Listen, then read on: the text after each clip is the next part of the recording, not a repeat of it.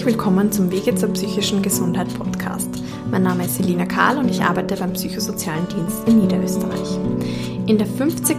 Folge spreche ich mit Herrn S. und Frau Dr. Albel über Schizophrenie. Wir sprechen über Vorurteile und Stigma und was man als Betroffener und Angehöriger tun kann. Wir sprechen auch darüber, was Schizophrenie mit dem Bild von einer Person mit zwei Gesichtern la Jekyll and Hyde zu tun hat, nämlich nichts. Viel Spaß beim Zuhören.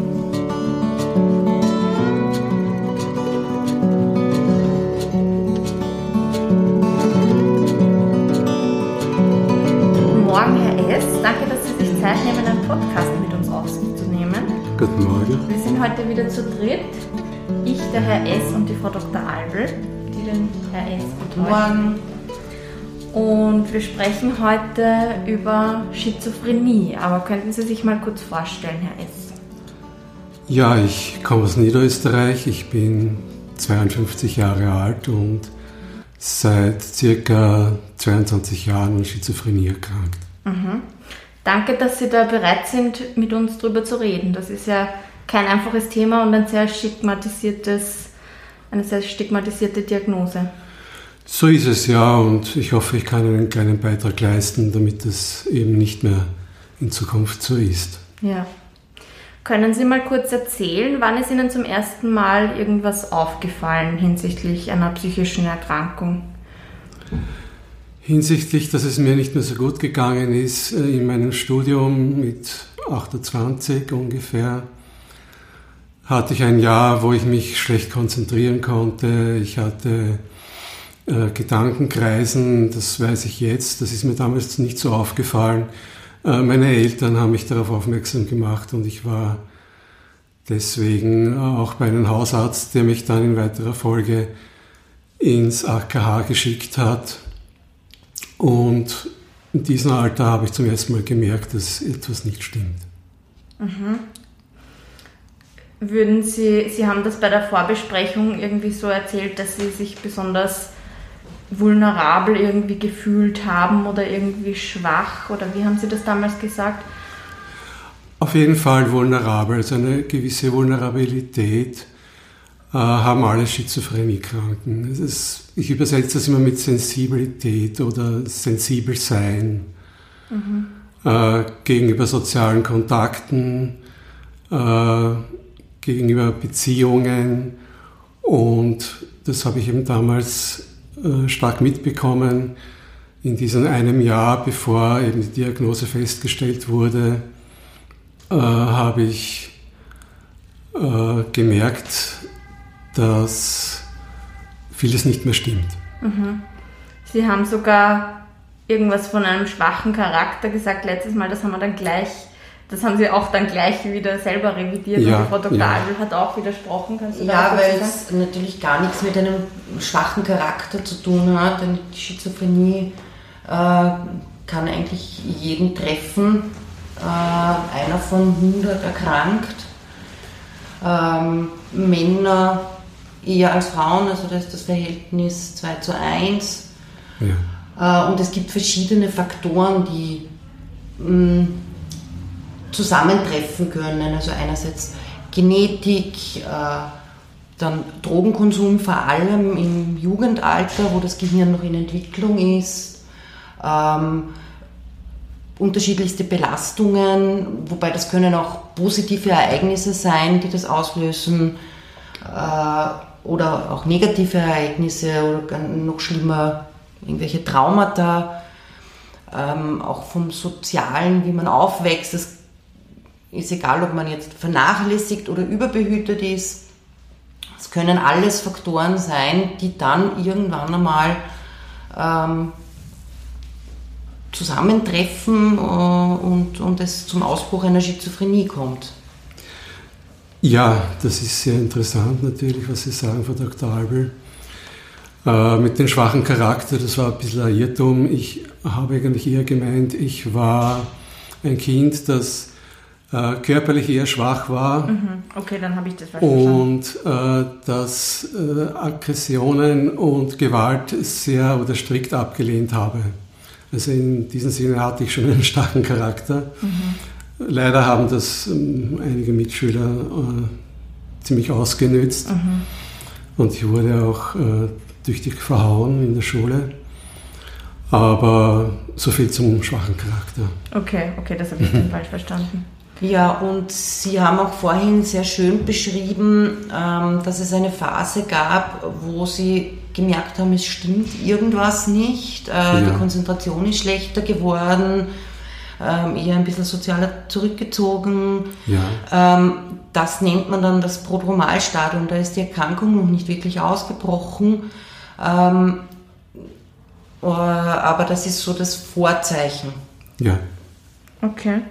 Also zurück zu Ihrer Geschichte. Sie haben erzählt, die Eltern haben Sie dann zum Hausarzt gebracht, oder? Ja, ja. Wie, wie die bemerkt haben, dass irgendwas nicht stimmt, weil die besorgt waren. Und die haben Sie da, die Hausärztin oder Hausarzt hat Sie dann weitergeschickt. Zu einer Psychiaterin und mhm. die hat mir dann vorgeschlagen, äh, ins AKH zu gehen. Mhm. Und in weiterer Folge wurde dann dort eine Diagnose gestellt.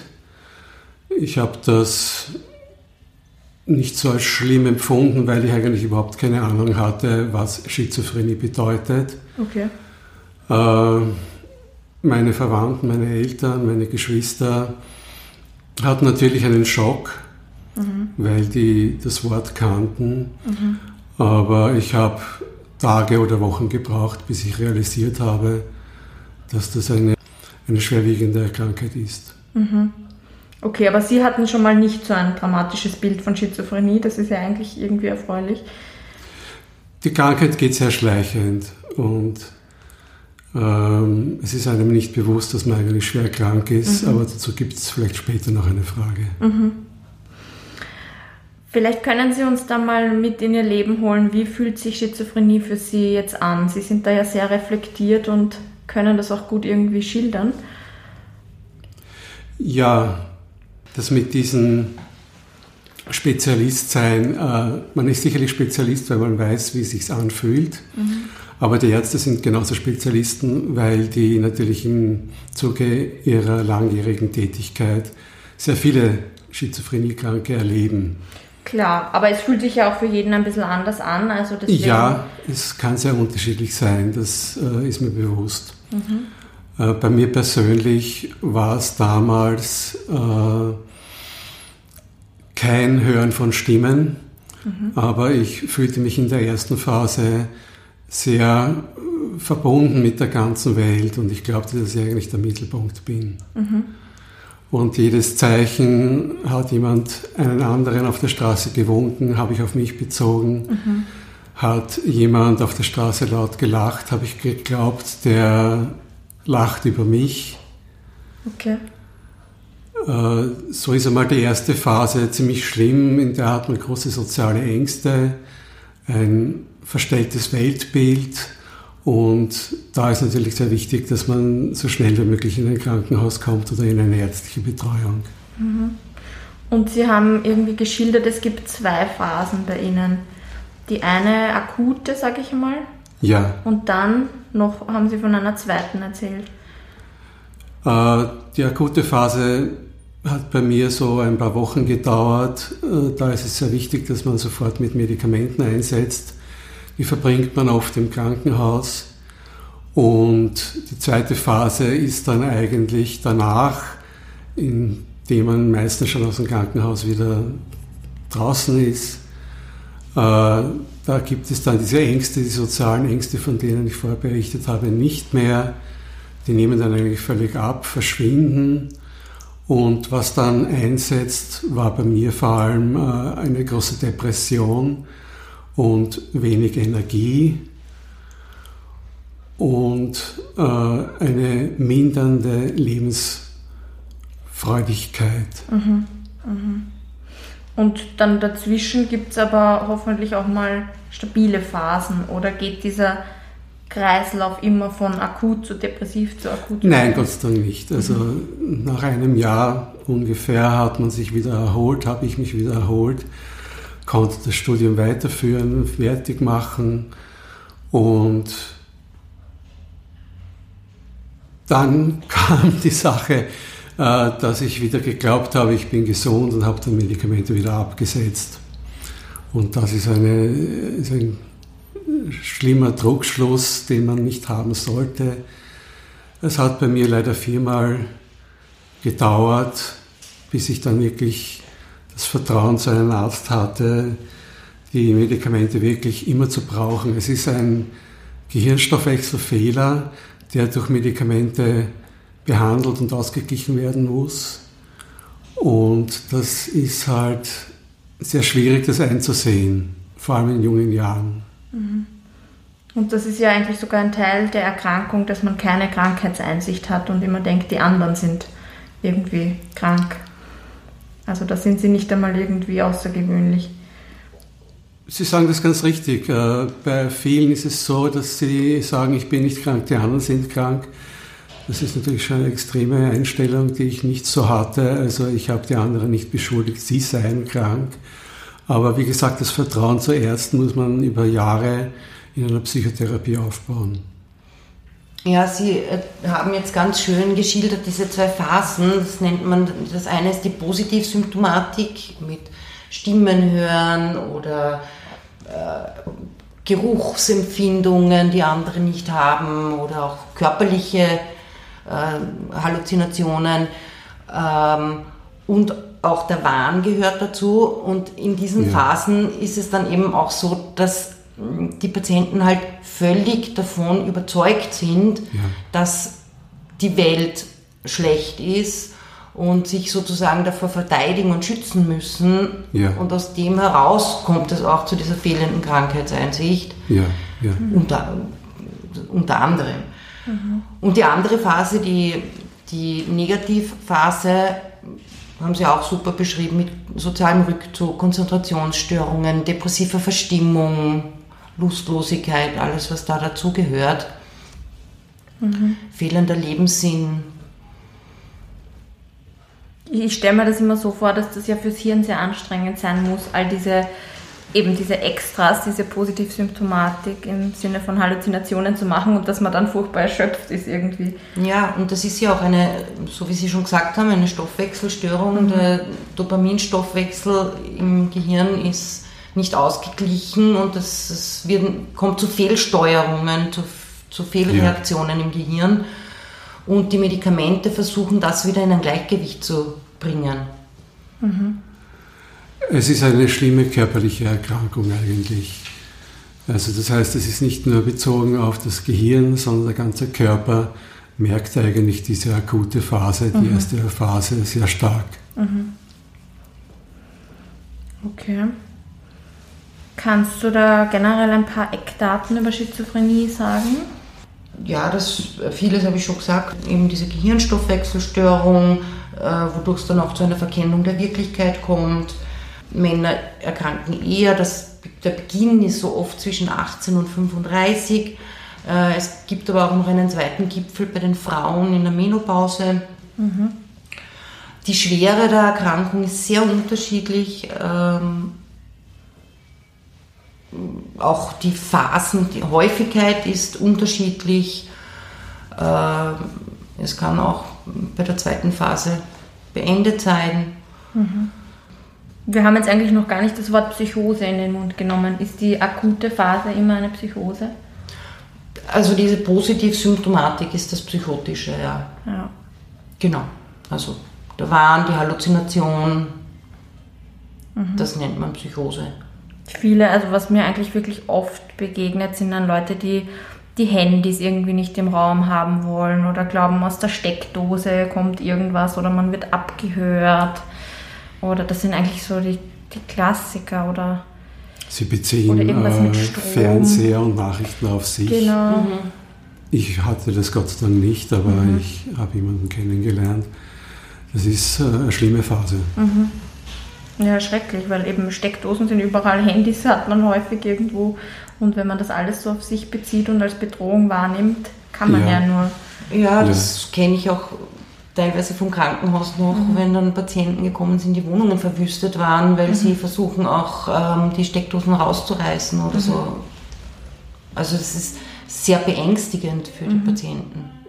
Oder auch diese typischen Aluhut, also das darf man jetzt nicht so in einen Topf werfen, aber Leute, die Angst haben, dass sie irgendwelche Strahlen aus dem All beeinflussen und sich da abschotten müssen oder das Handy in Alufolie einpacken oder so, kenne ich auch, habe ich auch schon gehört.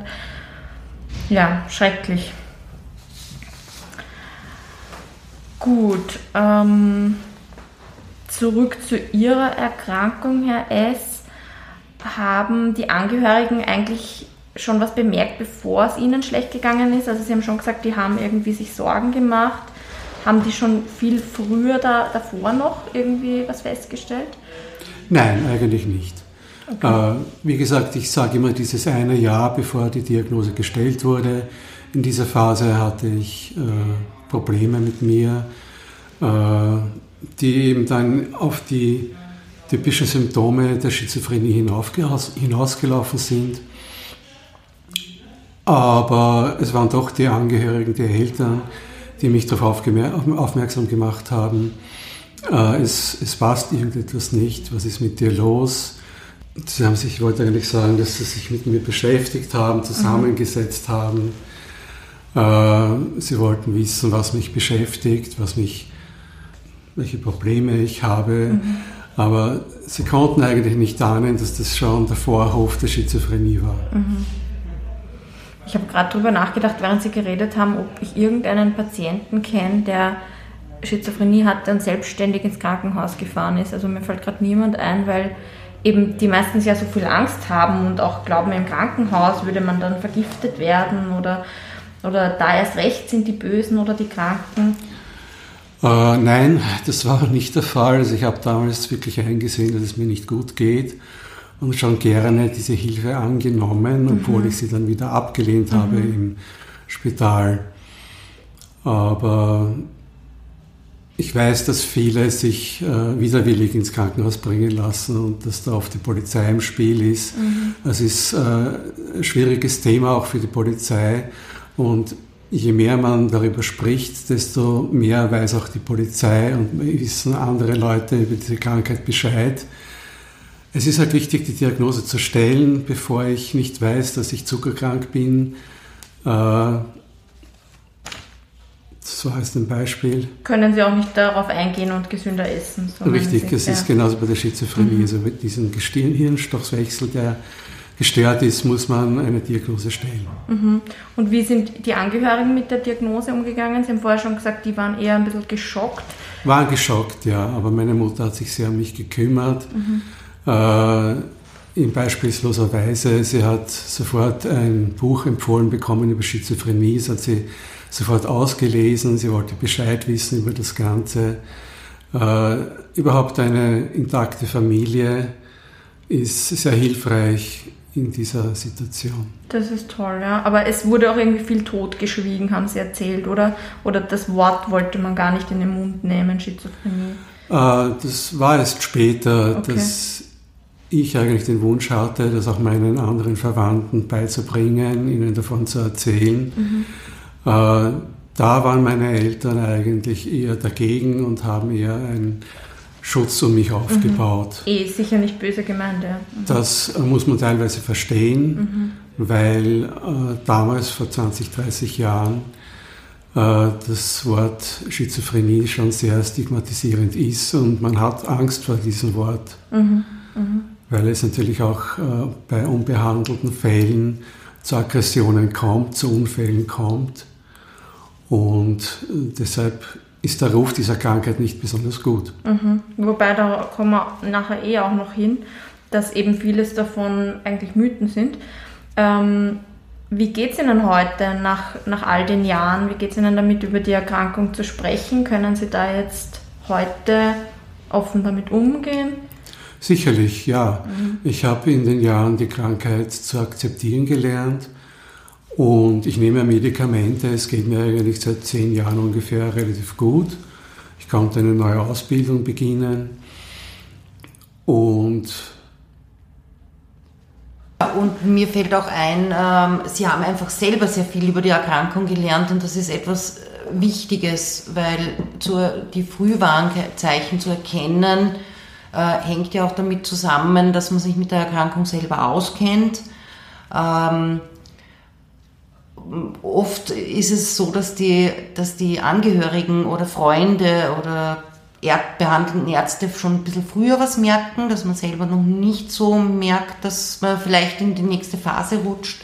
Aber wenn man mehr Bescheid weiß über sich und seine Erkrankung, kann ja. man das auch besser annehmen, wenn die Umgebung sagt, hm, magst nicht vielleicht doch wieder mal zum Arzt gehen oder engmaschiger ja. oder ja. Also ich bin froh, dass ich die Psychotherapie durchgemacht habe über all die Jahre. Wie gesagt, habe ich einen sehr guten Arzt, der äh, langsam ein, ein, Vertrauen zu mir aufgebaut hat und mir sehr geholfen hat, auch im Leben, sich mit verschiedenen Sachen äh, auseinanderzusetzen. Das ist eine Sache, was eigentlich jeder Mensch tun muss. Aber vielleicht Schizophrenie-Kranke etwas verstärkt, habe ich das Gefühl. Es ist so, dass ich mir die Leute genau aussuche, äh, die von dieser Krankheit erfahren. Mhm. Das heißt, ich baue schon ein bisschen ein freundschaftliches äh, Umfeld auf, bevor ich das dann mitteile und ich schätze ab, kann der das wirklich verstehen oder sagt er von Haus aus, ja, ja, das ist Jekyll and Hyde. Mhm. Das ist äh, eine Persönlichkeitsstörung, das ist es eben nicht. Und diese zwei Gesichter ist eben auch ganz falsch? Das ist äh, sehr falsch, ja. Genau, das ist einfach eine ganz andere Diagnose und hat mit der Schizophrenie nichts, nichts zu tun. Ja. Mhm. Herr S., was hat Ihnen denn geholfen, mit der Erkrankung gut umzugehen? Die Psychotherapie und die Therapie mit den Medikamenten. Also beides ist wichtig und äh, ohne beiden Sachen wäre es nicht so gut ausgegangen, wie es sich jetzt darstellt für mich. Äh, ich habe schon angesprochen, schon öfters, das Arztvertrauen, dann eine bestimmte Nachdenklichkeit über sich selber. Die Psychotherapie bringt ja, wirft einige Lebensfragen auf die man natürlich beantworten muss. Wo stehe ich im Leben? Äh, was will ich erreichen? Auch sicherlich auch mit dem Tod sich auseinanderzusetzen, mit der eigenen Sterblichkeit. Äh, das hat mich etwas reifer gemacht. Und äh, was ich auch schon gesagt habe, eine familiäre Unterstützung war auch sehr wichtig, mhm. mit dem Ganzen besser umgehen zu können. Sport ist sehr wichtig, Bewegung an der frischen Luft. Und es hat mir sehr geholfen, die eigenen Grenzen zu akzeptieren. Ich bin mhm. halt nur 70, 80 Prozent belastbar wie ein Mensch, der diese Erkrankung noch nicht hatte. Mhm. Ja, ist damit die Frage beantwortet? Oder? Ja, ich würde vielleicht nur ein bisschen was ergänzen, also so generell, nicht in, in Ihrem Fall, aber generell, Sie haben eben gesagt, Sport ist sehr wichtig, äh, es ist ja. aber auch wichtig, ähm, ein, ein, guter Schlaf, auch in der Berufswahl, dass man Auf jetzt nicht Fall. unbedingt einen Schichtdienst macht, äh, Drogen vermeiden, äh, ganz wichtig, ja. Ähm, aber auch so Dinge wie Gedächtnistraining, ist sehr günstig für den weiteren Verlauf äh, und auch soziale Kontakte pflegen. Ähm, etwas, was oft vermieden wird äh, bei der Erkrankung der Schizophrenie. Äh, dieser soziale Rückzug ist ja auch bei manchen Erkrankten ganz extrem ausgeprägt, aber es wäre halt ganz gut, doch soziale Kontakte zu pflegen, die halt zum Beispiel in so Einrichtungen, wo es ähm, Gruppenangebote gibt, ähm, einer der Gründe sind, diese Gruppen. Das kann ich nur unterstützen. Also ich habe gemerkt, dass ich lange keine sozialen Kontakte wollte. Es ist einfach gekommen mit der Zeit. Lust auf Freunde, auf Weggehen, aber innerhalb der eigenen Grenzen. Und apropos Freunde, die müssen natürlich akzeptieren, dass man kaum Alkohol trinkt und äh, nach einer gewissen Zeit sagt mir, ist lieber der Schlaf, als die Nacht durchzumachen. Aber das ändert sich mit der Zeit. Hm. Und Sie haben jetzt vorher schon erwähnt, Sie sind jetzt eigentlich seit einigen Jahren sehr stabil, oder? Mehr oder weniger stabil. Merken Sie jetzt einfach früher, wenn es Ihnen beginnt schlechter zu gehen und können Sie dann gegensteuern? Merken Sie da Frühwarnzeichen? Frühwarnzeichen, das ist ein ganz wichtiges Thema, weil ja jede Krankheit vermieden werden will bei anderen Leuten. Also sobald Gedankenkreisen wieder auftreten, dann ist es schon relativ spät und man sollte wieder Hilfe in Anspruch nehmen. Äh, ich habe gelernt, dass bei mir ein Schockerlebnis sich sehr negativ auswirkt. Äh, was wirkt sich noch negativ aus? Natürlich das Medikamente absetzen. Das muss immer besprochen werden, äh, gemeinsam mit einem Arzt.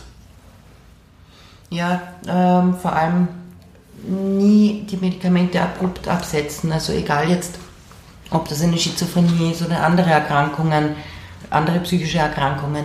Ähm, man muss immer vorsichtig ausschleichen. Es hat jetzt nichts mit Sucht zu tun, dass man auf das Medikament süchtig ist und deswegen langsam ausschleichen muss, sondern es kann zu so einem gegenteiligen Effekt kommen, wenn man es abrupt absetzt, ähm, dass es dann rasch zu einer Verschlechterung kommt, beziehungsweise manchmal sogar noch schlechter als in den Vorphasen.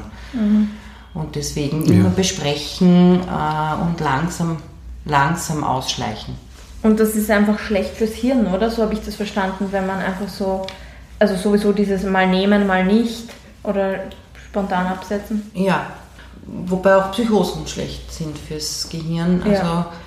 je öfter man unbehandelte Psychosen hat, ähm, umso chronischer wird es und da ist die Prognose dann einfach insgesamt viel schlechter.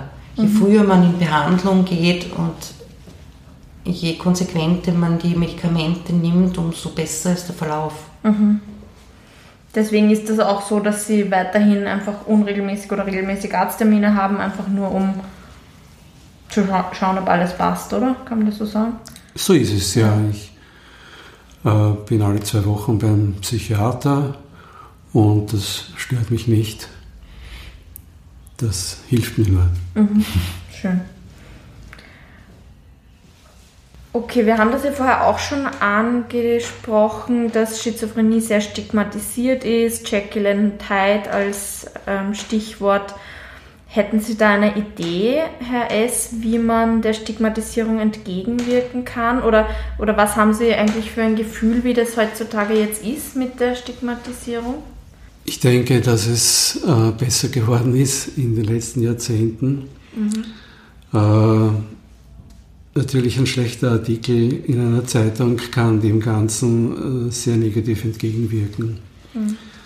Schließlich und endlich soll auch dieser Podcast dazu beitragen, äh, dass die Krankheit besser verstanden wird. Ja. Und ja. Was hast du dazu für einen Eindruck, Tina? Äh, ja, dass es einfach noch mh, mm, falsche Vorstellungen gibt, viele falsche Vorstellungen gibt, dass äh, eben nochmal mit diesen zwei Gesichtern, dass das die Schizophrenie ist. Mhm. Was war Boah, da, da muss ich ganz kurz ja. dazu was sagen. So oft, in, ich höre ja sehr viele Podcasts, so oft sagen dann Leute in einem ganz anderen Thema, zum Beispiel, ähm, der hat zuerst das gesagt und dann das. Das ist ja schizophren. Ich, ich fange jetzt an, ich habe denen E-Mails geschrieben, dass sie das bitte nicht so sagen sollen, mhm, weil das, das gut, ist ja. kein Wort, um zu verdeutlichen, dass ein Thema zwei Seiten hat. Ja. Äh, also das, das, viele Leute verwenden das so wie, das hat zwei Seiten und dann sage ich denen immer, dass sie das bitte nicht machen sollen, weil das eben dieses Stigma weiter verstärkt und dieses Bild mit den zwei Gesichtern immer so unterstützt. Ja, Entschuldigung, das, du wolltest das sagen. Ja, genau. Und das hast du jetzt eh schon erklärt. Das ist, stimmt einfach gar nicht. Auch dass Gewalt äh, so ein großes Thema ist, ist auch nicht richtig. Ja, es mhm. stimmt schon, dass es immer wieder in schweren Psychosen ähm, zu Aggressionen kommen kann. Ähm, nicht, weil ähm, schizophrene Patienten von sich aus so gewalttätig sind, sondern sie sich meistens schützen wollen. Die fühlen sich ja bedroht. Mhm. Ähm, insofern ist einfach auch die Behandlung auch wichtig, aber auch die Deeskalation. Das heißt, äh, ruhig, behutsam umgehen und nicht zum Streiten anfangen. Wen so in die Ecke treiben, ja. Mhm. Genau, die sind dann in der Ecke und dann schlagen sie um sich. Äh, es ist so, dass nicht mehr Gewalttätige als in der übrigen Bevölkerung sind.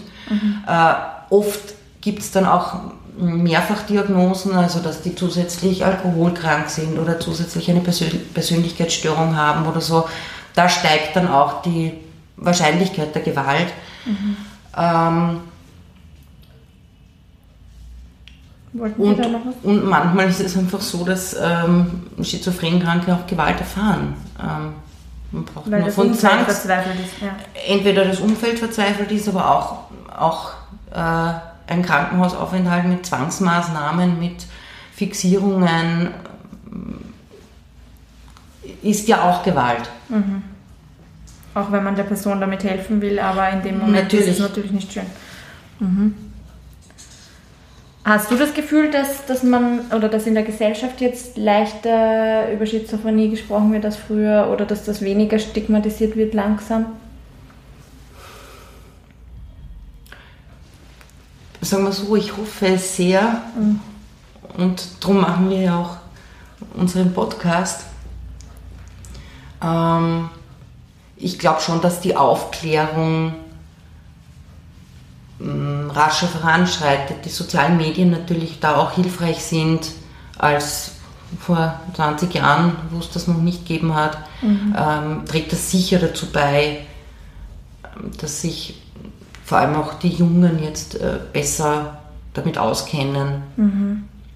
Gibt es eigentlich prominente Leute, die sich da, da fällt mir jetzt gar niemand, also Promis, die sich jetzt mit Burnout, Depression und da, da, da outen, das ist ja fast schon modern, sage ich mal, aber mir fällt jetzt niemand ein, der sagt, dass er eine Schizophrenie hat. Nein, es gibt maximal Filme drüber. Mhm. A Beautiful Mind, mhm. der Mathematiker, okay. der die Schizophrenie ja, hatte. Ja. Aber jetzt äh, Prominente, Prominente eigentlich weniger. fallen mir jetzt auch keine ein. Es ist nicht modern das ist nicht modern. Aber Ihnen geht es heute ganz gut oder okay, habe ich den Eindruck. Wie würden Sie das sagen, wie es Ihnen heute geht? Es geht mir heute gut, ja, damit. Äh, ich habe schon gesagt, ich bin nicht ganz so leistungsfähig, mhm. äh, aber ich hoffe, es geht mir auch weiterhin so gut. Äh, mit den Medikamenten, kann auf Holz klopfen. Und ja. Ähm, Sie, es gibt schon ein paar Sachen, wo Sie jetzt eben darauf achten, gell? haben Sie erzählt, eben, dass Sie mehr Schlaf brauchen, sich Schlaf extra, ist sehr wichtig, ja. nicht so viel Stress aussetzen. Ja. Ähm, und Sie haben schon ein bisschen letztes Mal erzählt, dass der Verlauf nicht so schön war. Ja, ich hatte insgesamt vier oder fünf akute Phasen, wo ich im Krankenhaus war, aus denen ich wieder heraustreten musste mit dieser zweiten Phase, die äh, von großen Depressionen geprägt war. Mhm. Aber das habe ich jetzt überwunden und wie gesagt, äh, ich kenne meine Grenzen und ich fühle mich gut. Mhm. Und wie ist das jetzt mit Arbeiten gehen? Sie haben vorher schon gesagt, dass Sie das Studium fertig machen konnten, was ja super ist. Wie, wie ist das jetzt mit Arbeiten gehen? Geht das, geht das nicht? Ja, eine 40-Stunden-Woche geht sich nicht aus. Das ist mhm. äh, in der ersten Arbeitswelt zu stressig. Äh, deshalb hat man mir auch eine Pension zugeschrieben. Mhm. Aber das mit dem Arbeiten gehen, das kann sich noch ändern und ich bin jetzt in Ausbildung, also darüber kann ich noch nicht so viel sagen. Mhm. Okay, aber das heißt jetzt nicht, dass Sie zu Hause nur herumsitzen können. Sie, Sie haben jetzt einen Alltag, wo Sie eben Sachen lernen und dann Leute kommen. Soziale Kontakte, sehr Pflege und äh, neue Dinge lerne, ja, das ist richtig. Das ist super. Und Sie haben letztes Mal so ein schönes Plädoyer für die Psychotherapie gehalten, dass das eigentlich jedem helfen würde. Und Jeder, der will natürlich, hat. aber ich kann nur sagen, dass es mir äh, sehr geholfen hat und abgesehen von der Krankheit. Mhm. Dass ja, es für viele gut ist, was über sich zu lernen, sich kennenzulernen, sich weiterzuentwickeln. Ja, richtig, richtig, ja. Mhm. Gibt es noch irgendwas zu dem ganzen Thema, das wir jetzt ähm, vergessen haben, was Sie gern sagen würden? Ja, Frau Dr. Albe, wie kann man eigentlich möglichst schnell feststellen, dass man auf eine schizophrene Phase zusteuert? Äh, ich glaube, so wie Sie Ihre Geschichte erzählt haben, war das eh sehr anschaulich. Äh, die Familie hat sich Sorgen gemacht, hat sie zum Hausarzt gebracht. Ähm, der Hausarzt hat sie weitergeleitet zu einem Facharzt oder in eine Beratungsstelle, so wie unsere.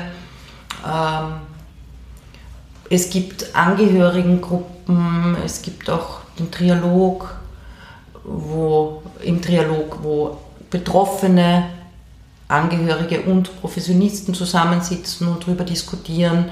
Also es gibt viele Möglichkeiten, sich Hilfe zu suchen. Es gibt auch Online-Beratungen, wenn man ein bisschen anonymer bleiben will. Ja. Aber das rasche Abklären wäre halt wichtig, ja. wo dann Blutabnahmen gemacht werden, ähm, Computertomographie oder MRT mhm. vom Gehirn, um zu schauen, ob nicht irgendwas Organisches ist, wo abgeklärt wird. Sind da Drogen im Spiel, die halt einfach auch was auslösen, eine Psychose auslösen können. Mhm.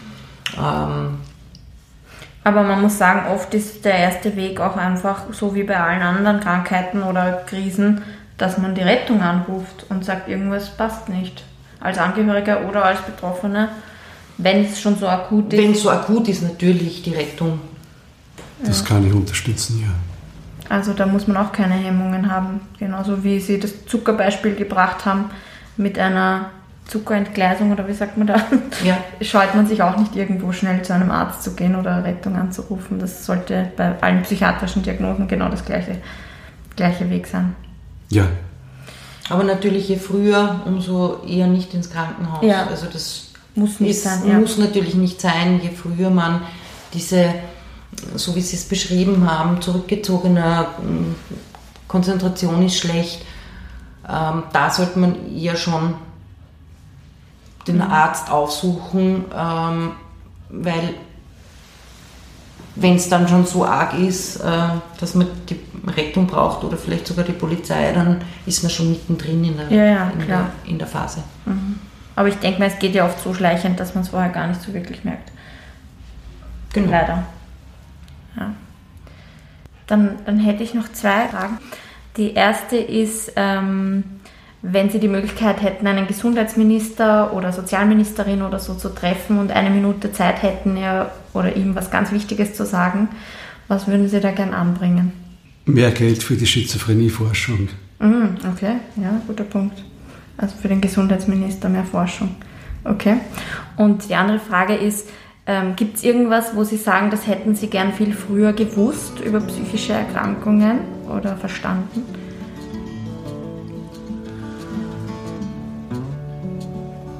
Ja, über meine Krankheit habe ich eigentlich nie was gehört oder gelernt mhm. in der Schule. Das könnte eigentlich zu einer besseren Aufklärung beitragen. Mhm. Allgemein in der Schule über sowas zu reden.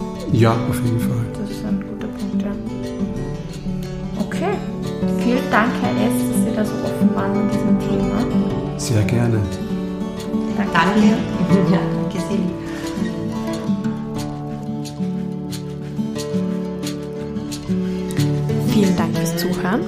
Wenn die Folge Ihnen gefallen hat, abonnieren Sie doch den Podcast, um sofort die neueste Folge zu erhalten, sobald sie da ist. Gerne können Sie den Podcast auch auf Ihrer Podcast-App bewerten, damit auch andere Personen den Podcast finden können. Natürlich können Sie den Podcast interessierten Leuten auch direkt empfehlen. Wenn Sie persönlich Anregungen, Kritik oder Nachfragen an uns richten wollen, schreiben Sie bitte eine E-Mail an s.karl@ psz.co.at. Genauere Informationen finden Sie auch auf unserer Webseite psz.co.at und in der Podcast-Beschreibung.